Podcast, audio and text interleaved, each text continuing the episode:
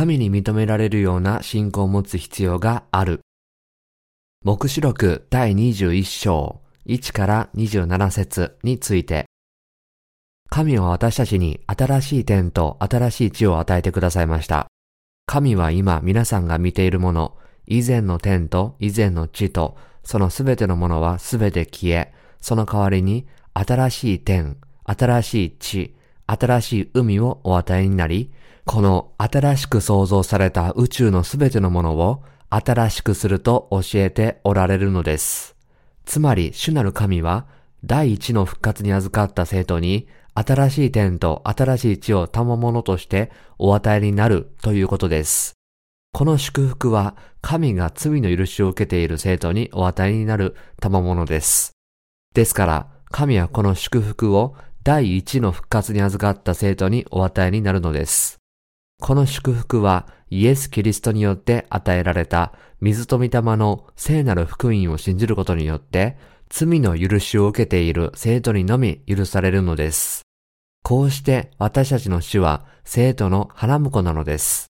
これから花嫁たちを待ち受けているのは、その花婿である子羊の花嫁として、花婿のご加護と祝福と力を身にまとい、栄光の御国で栄光のうちに生きることです。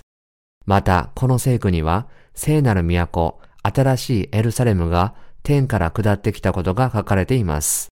これは普通の都ではなく、その都は夫のために飾られた花嫁のように整えられて、天から下ってきたと書かれています。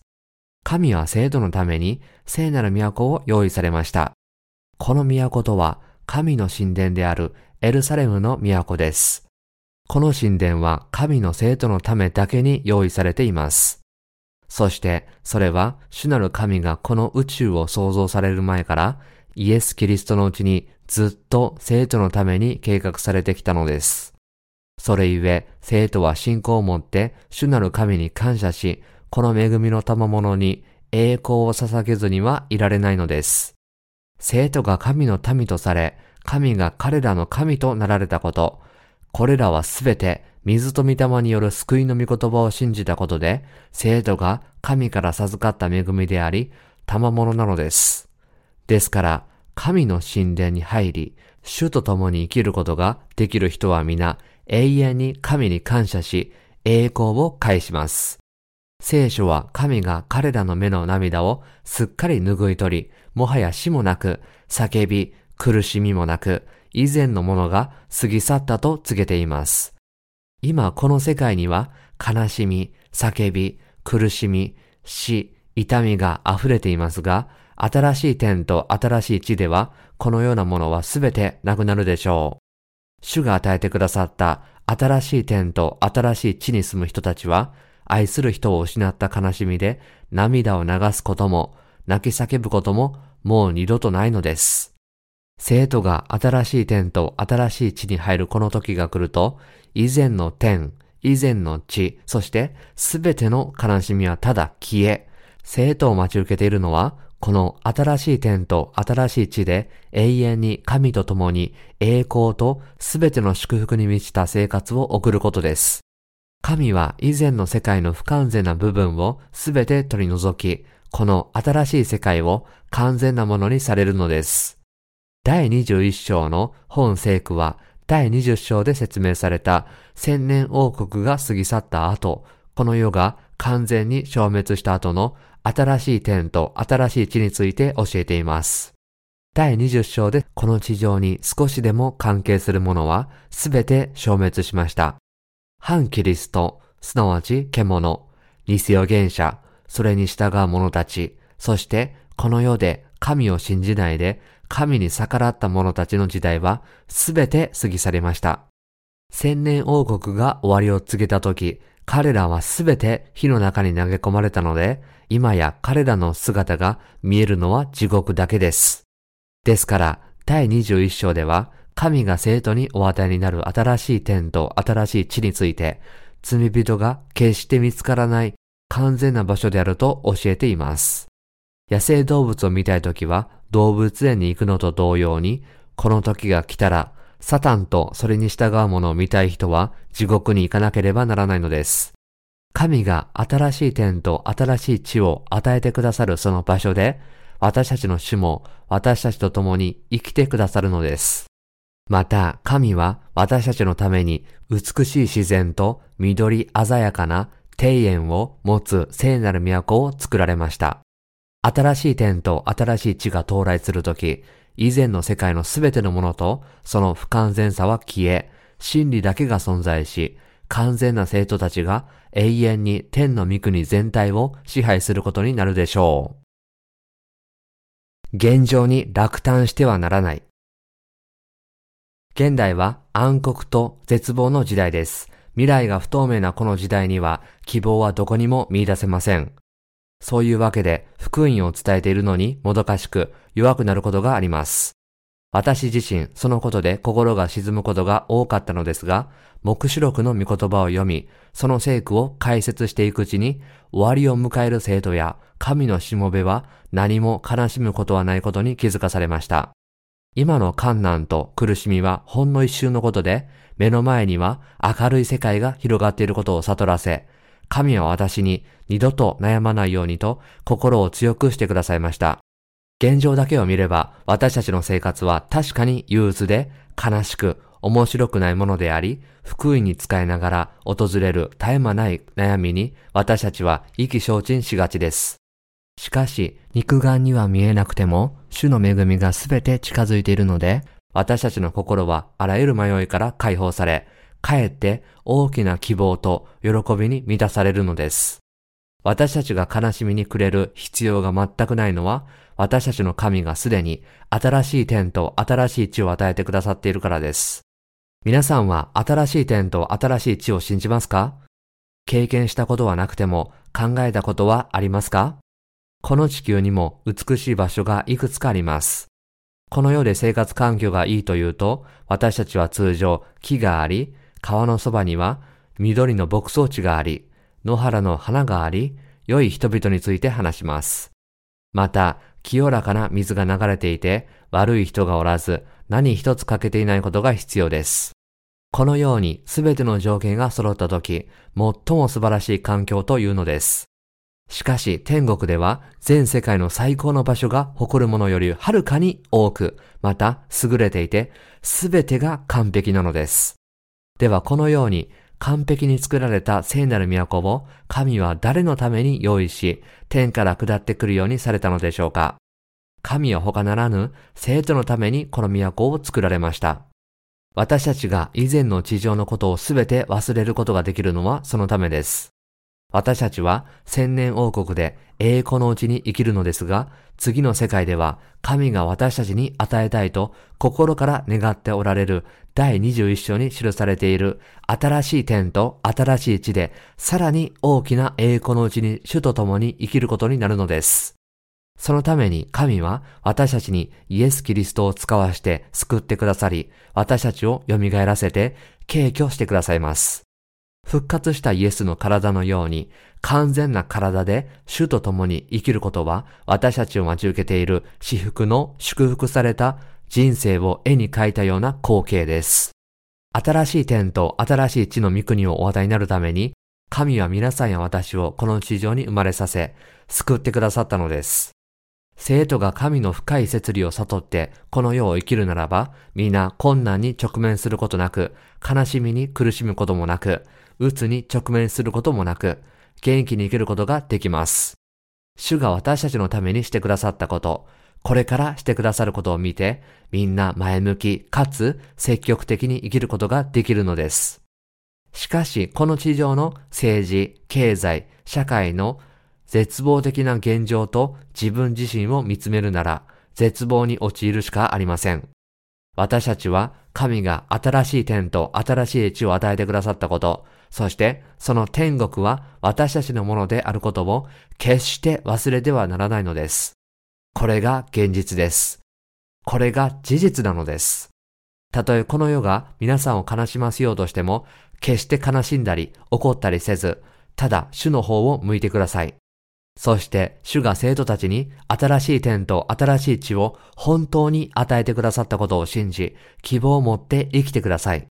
神はすべてを新しくするとおっしゃいました。神はすべてを新しくなさり、ヨハネに、これらの言葉は信ずべきものであり、真実であるという、こうした見言葉を書き記すようにおっしゃいました。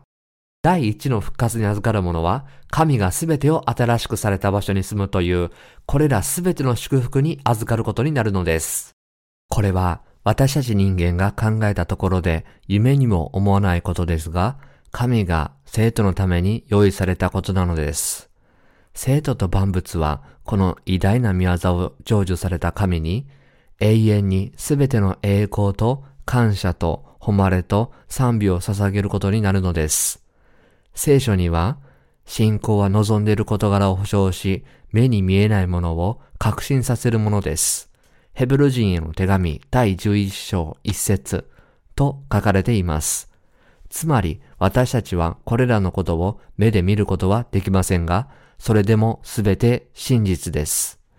私たちはすべての罪から救われることを望み、救いを信じることによって確かに救われているのです。そして救われている私たちは何一つ欠けたところのない完全な世界で永遠に生きたいと願っていたので、神は私たちのためにその願いを叶えてくださったのです。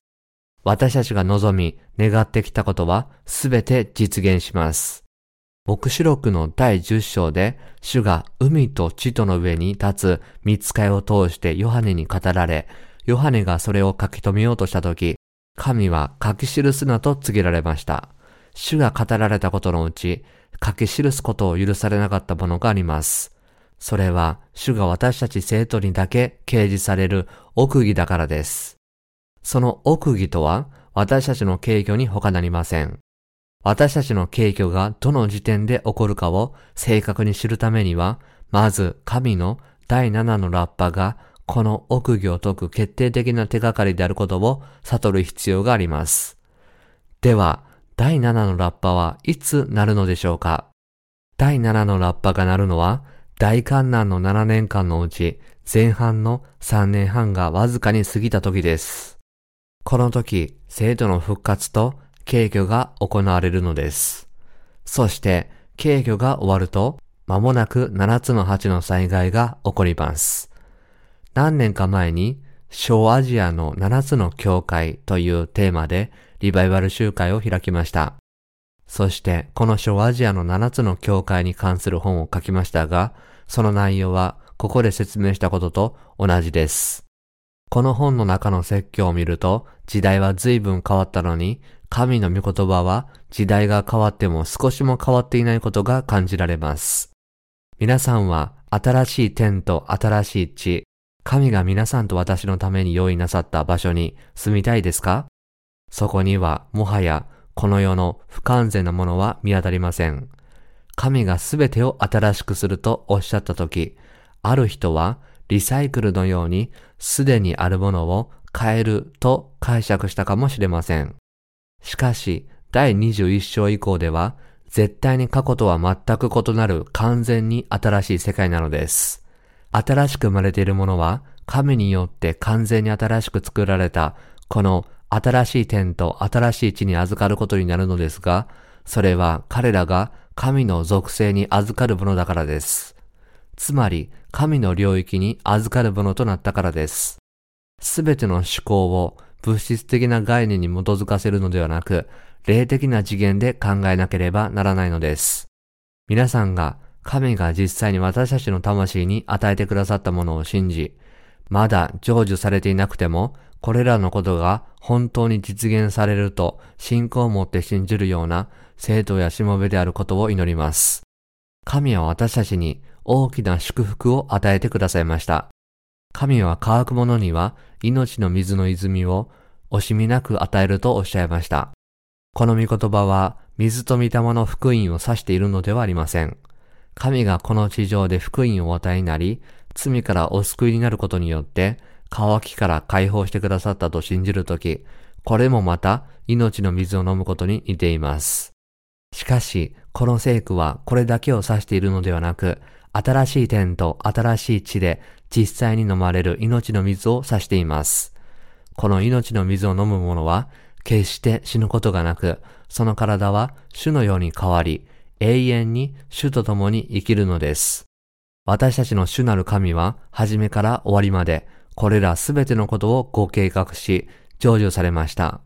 主がなさったすべてのことは、ご自分と生徒のためになされたのです。このように生徒は今や神ご自身によってキリストのものと呼ばれ、神のご計画に従って神の誠の子供となったのです。水と御霊の福音を信じて生徒となっている者は、この神の大いなる愛と不思議な宮沢への信仰から永遠に主に感謝と賛美を捧げるのに何の不足もないことを悟ることができるのです。主が、私は乾く者には命の水の泉から値なしに飲ませるとおっしゃったように、主は生徒に命の水の泉を確かにお与えになり、永遠の命を享受させてくださいました。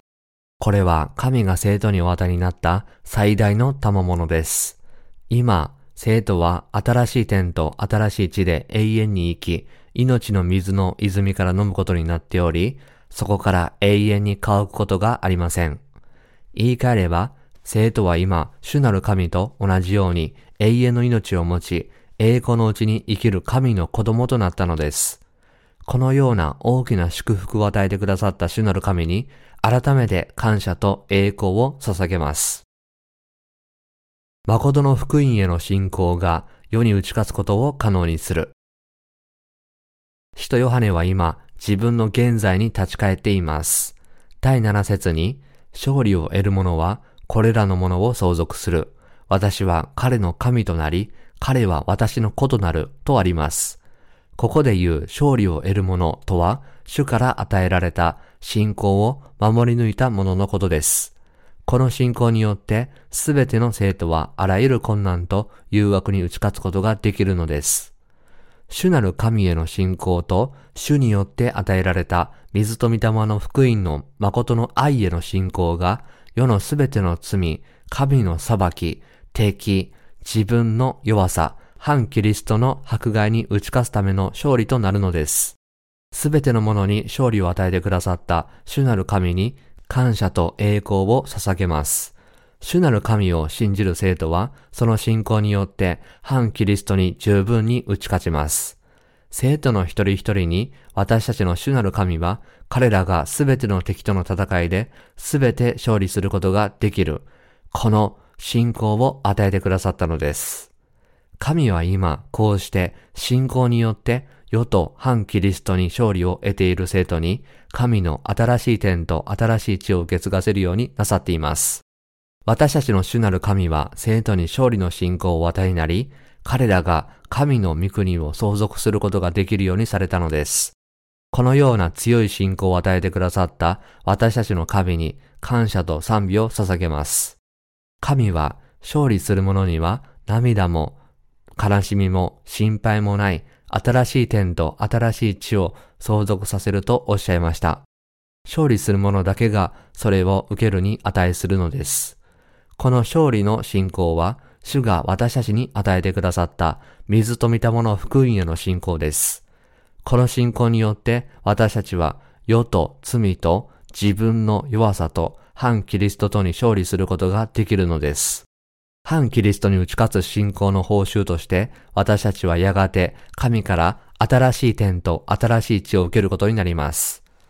私たちは信仰のためにこれらすべての祝福を受けるので反キリストが私たちに立ち向かい、私たちの信仰を奪おうとするとき、信仰によってすべての敵の策略に勝利することができます。勝利する者は他人に何を言われても神の御言葉を信じ、主がすべての罪を取り除いてくださったという真理への信仰を守ります。罪の許しを受けて新しく生まれている私たちは終わりの時を生きているので、反キリストの策略に信仰で勝利しなければなりません。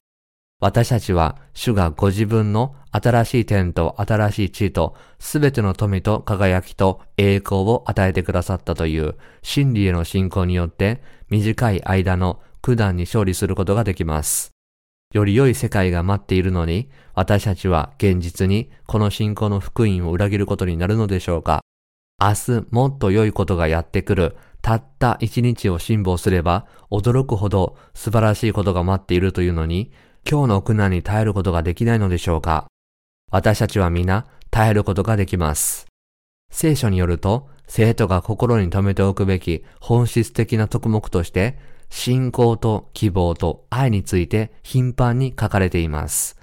希望を持っている人は、神が与えてくださったこれらの祝福がすべて自分の現実であると信じることによって、現在の苦難に勝利することが十二分に可能なのです。そして終わりの時の災害はわずかしか続かず、神は生徒にそこから逃れる方法もお与えになるので、私たちは皆忍耐してやり抜くことができます。皆さんも今この瞬間からすでに新しい点と新しい地に入り、信仰の領域でその中で生きていってください。信仰の領域ではこの御言葉はすべて肉の皮膚ではなく、信仰によって皆さんの心に触れなければなりません。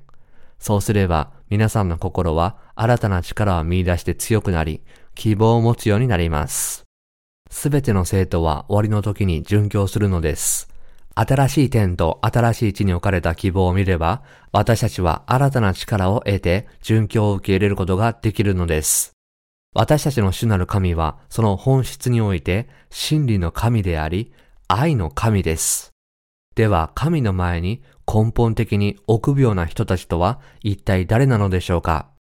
現在の中に生まれ、主から与えられた水と御霊の福音の御言葉で自分のすべての罪を清めていない人たちです。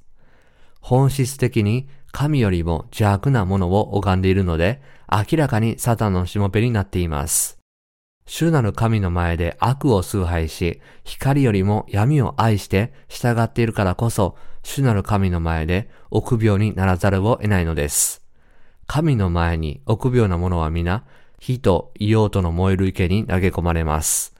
自ら闇であるこれらの人々が神を恐れるのは、既成事実です。サタンに属する者の魂は闇を愛しているので、光である神の前では臆病になります。自分の邪悪さと弱さを神にぶつけ、神から罪の許しを受けなければならないのはこのためです。主が与えてくださった水と御霊の福音を信じない人たちは、神の前の最大の罪人であり、神の敵です。彼らの魂は憎むべきものに属し、神に敵対し、あらゆる罪を愛し、罪を犯し、偽りの印に従い、あらゆる偶像を拝み、あらゆる嘘を話します。ですから、神の正しい裁きによって、彼らは皆、火と硫黄との燃える池に投げ込まれるのです。これが彼らの第二の死の罰です。第二の死は地獄に送られるであろう人々に課せられます。こうした人々は、臆病者、不信仰の者、憎むべき者、人を殺す者、不貧困の者、魔術を行う者、偶像を拝む者で、反キリストとそれに従う者と共に、神の愛を今受け入れようとしない者たちです。神を信じない者たちは、最も邪悪な者たちです。聖書によると、このような悪者はすべて火と硫黄との燃える池に投げ込まれると書かれています。このため、聖書はこれを第二の死と呼んでいます。第二の復活に預かる者は火の中に投げ込まれても死なないし、火の中に投げ込まれることで永遠に生きる体に復活するのです。神を信じない者は火と硫黄との池に投げ込まれるために再び蘇ります。死なずに地獄の火の中で永遠の苦しみをもたらす第二の復活は、これらすべての信じない人々のために用意されているのです。七つの災害を含む七つの鉢が注がれた直後に千年王国が成就し、その千年が過ぎると、生徒は新しい天と新しい地に移ります。私はあなたに子羊の妻である花嫁を見せましょうという言葉がありますが、ここで言う子羊の妻とは、イエス・キリストから与えられた水と御霊の福音を信じ、救われた者のことを指します。聖なる都の栄光と美しさは、筆舌に尽くしがたいもの。聖なる都、エルサレムとは、生徒が花婿と共に住むことになる聖なる都のことです。ヨハネが見たこの都は、実に美しく幻想的でした。その大きさは雄大で、内側は宝石で飾られ、清く住んでいました。見つかいはヨハネにイエス・キリストの花嫁たちが花婿と一緒に住む場所を示したのです。宝石で作られた神殿に住んでいることを想像してください。12種類の宝石で作られたこの都で子羊の花嫁となる者は永遠に生きるのです。この都は神が子羊の妻にお与えになる賜物なのです。この聖句はエルサレムの都がまばゆいばかりに輝き、その高価な宝石に似ており、透き通った壁玉のようであることを示しています。したがって、神の栄光は、この都とそこに住むすべての人々と共にあります。神の領域は光の領域ですから、すべての闇と弱さと罪が清められた者だけがこの都に入ることができます。ですから、私たちがこの聖なる都に入るためには、主が与えてくださった水と御霊の福音の誠の御言葉だけを信じなければならないのです。この聖句では、都には大きな高い城壁があり、12の門があると書かれています。そして、その門には名前が書かれており、それはイスラエルの子らの12部族の名前であると書かれています。神は生徒のために大きな高い城壁に囲まれたこの都を実際に用意されたと教えておられるのです。これは、この聖なる都に入る道は、それだけ困難であることを霊的に示しているのです。つまり、神の前に全ての罪から救われることは、人間の努力や神の創造の世界の物質的なものでは不可能ということです。すべての罪から解放され、神の聖なる都に入るためには、イエスの十二弟子と同じ信仰、つまり水と御霊の福音の真理を信じる信仰を持つことが絶対条件なのです。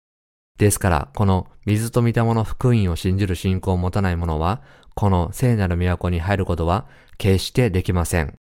都は主なる神によって任命された門番として立つ12人の見つかいによって守られているのです。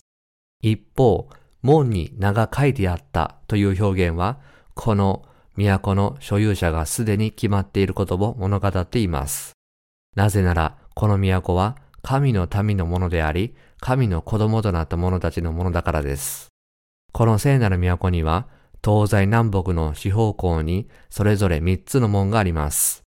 主はここで特にこの三つの門を挙げ、私たちが信じる福音と特に関係があることを教えてくださったのでしょう。ヨハネの手紙第1、第5章7から8節には、天と地の両方で誠の福音を証しするものが3つあると書かれています。この3つの証を天と地の両方で信じる者だけが天国に入ることができるのです。私たち新しく生まれている者は三位一体の神と水と地と御霊によって私たちを救ってくださった神の義の行為を信じています。都の城壁の12の土台石に十二使徒の名が書かれていることは、主が約束なさった通り、彼らの名を命の書から消さずに書き記してくださったことを物語っています。スタディオンがギリシャ語であり、距離を表す単位で、現在の測定法では約600フィート、つまり185メートルです。聖書が彼がその竿で都を測ると1万2000スタディオンあったと書いてあるのは、各辺が約 2220km、すなわち1390マイルであることを示しているのです。また、その長さも幅も高さも同じであると書かれています。この都の壮大な大きさは、神の御国がいかに偉大で輝かしいものであるかを物語っています。聖書で4という数字が意味するのは苦しみです。主が私たちに要求される信仰は、誰でも持てるものではなく、たとえ自分の考えで完全に理解できなくても、神の御言葉を受け入れる者だけが、この信仰を持つことができるのです。キリスト教徒としてイエスの十字架を信じ、主が神であり救い主であることを信じるだけでは、神の聖なる都に入ることはできないのです。主がおっしゃったように、人は水と御霊によって生まれなければ、神の国に入ることができません。イエスがヨハネからバプテスマを受けになった時、世の罪がすべてイエスの上に移され、イエスがその人の代わりに血を流して十字架で死なれて罪をあがなってくださったと信じてこそ人は新しく生まれることができるのです。都は混じり気のないガラスに似た純金でできていたという言葉は信仰が金のようなもの、すなわち神を本当に信じる者だけがそこに入ることができるということを教えています。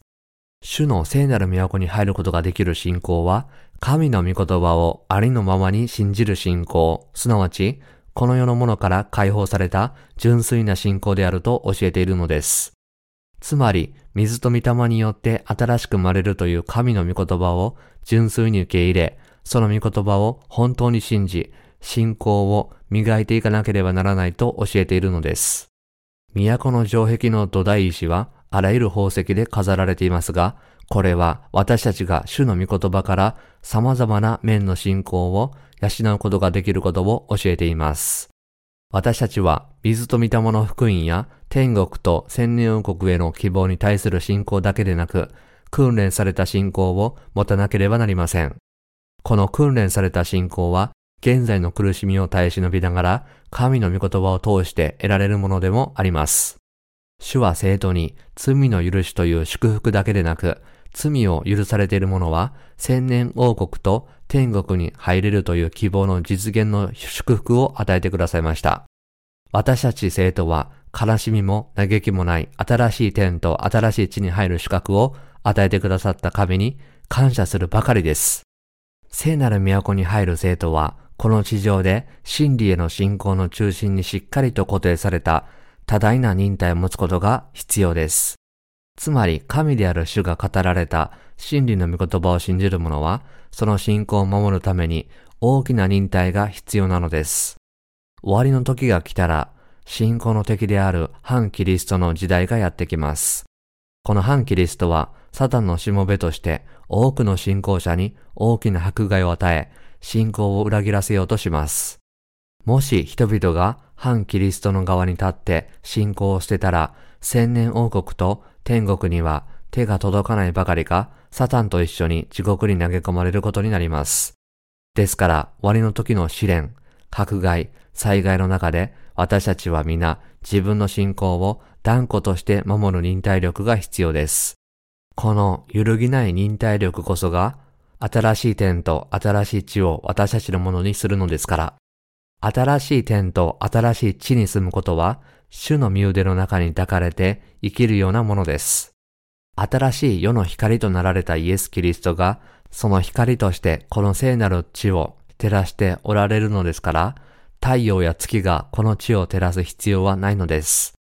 イエス・キリストは私たちの救い主であり、創造主であり、救い主であり、新しい天と新しい地では私たちと共に生きる神であられます。この方によって私たちは天国に入り、この方からすべての祝福が流れます。生徒は常にこの主を賛美する以外にはないでしょう。新海約聖書第2版によると、第24節は次のように書かれています。諸国の民が都の光によって歩み、地の王たちはその栄光を携えて都に来る。ここで地の王たちはその栄光を携えて都に来るとありますが、これは以前の地に君臨していた者が裕福であったために、その富を新しい天と新しい地にもたらすという意味ではありません。ここで言う地とは千年王国の地のことです。生徒が救われて千年王国に入るのは皆同じですが、以前の世界に住んでいる間に福音を述べ伝えた努力によって、ある者は10の都市を、ある者は5つの都市を支配するという異なる権威が与えられるのです。第24節に書かれているのは、異なる権威を持つこれらの王たちが新しい天と新しい地に移動することです。つまり、千年王国を支配していた者たちが、主への信仰と栄光と誉れを携えて、王として新しい天と新しい地に入るのです。ですから、私たちが今生きているこの以前の地球とは何の関係もありません。聖なる都のある新しい天と新しい地は、すでに聖なる光に満たされているので、そこには夜もなく、どんな悪もありえないのです。この世のキリスト教徒もそうでない者も、水と御霊の福音の真理を知らない者は皆、汚れた者、憎むべき者、偽りを行う者です。従って彼らは聖なる都に入ることができません。水と御霊の福音を信じる人は誰でも天国に入ることができるので、この水と御霊の福音は天国への鍵であり、罪の許しの鍵なのです。神がこの鍵を与えてくださったことを認識し、信じるとき、皆さんの名前が命の書に記されることを悟らなければなりません。そして、この福音の真理を受け入れるとき、聖なる都に入る恵みに包まれます。聖なる都はすでに私たちに与えられていると信じてください。そして希望を持ってそれに従って生活を送ってください。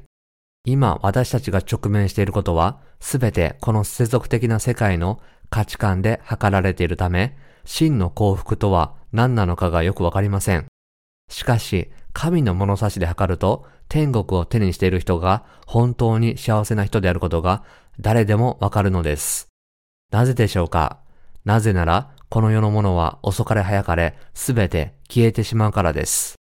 私たちに希望を託す場所を与えず、神のご計画通りに苦難と災害が終わりを告げれば、それらはすべて消え去るのです。そのような、ただ朽ち果てて灰になるだけの肉のものに希望を置くことほど愚かなことはないでしょう。それに対して朽ち果てることもなく、燃え尽きることもない永遠の天の御国に望みを託す者は祝福されたものです。神が用意された聖なる都エルサレムには罪のない者だけが入ることができます。この世で最も幸せな人は罪がすべて許され、清められている天国を手にしている人なのです。私たちは新しい天と新しい地を与えてくださった神に栄光を返し、一人一人の魂が天国に入ることができる誠の福音を述べ伝えることに専念する者として、神に祝福された生活を送らなければなりません。私たちはこのような祝福の中で神に愛され、そして主の見前に立った時、永遠にその身腕に抱かれて生きることができるようにしましょう。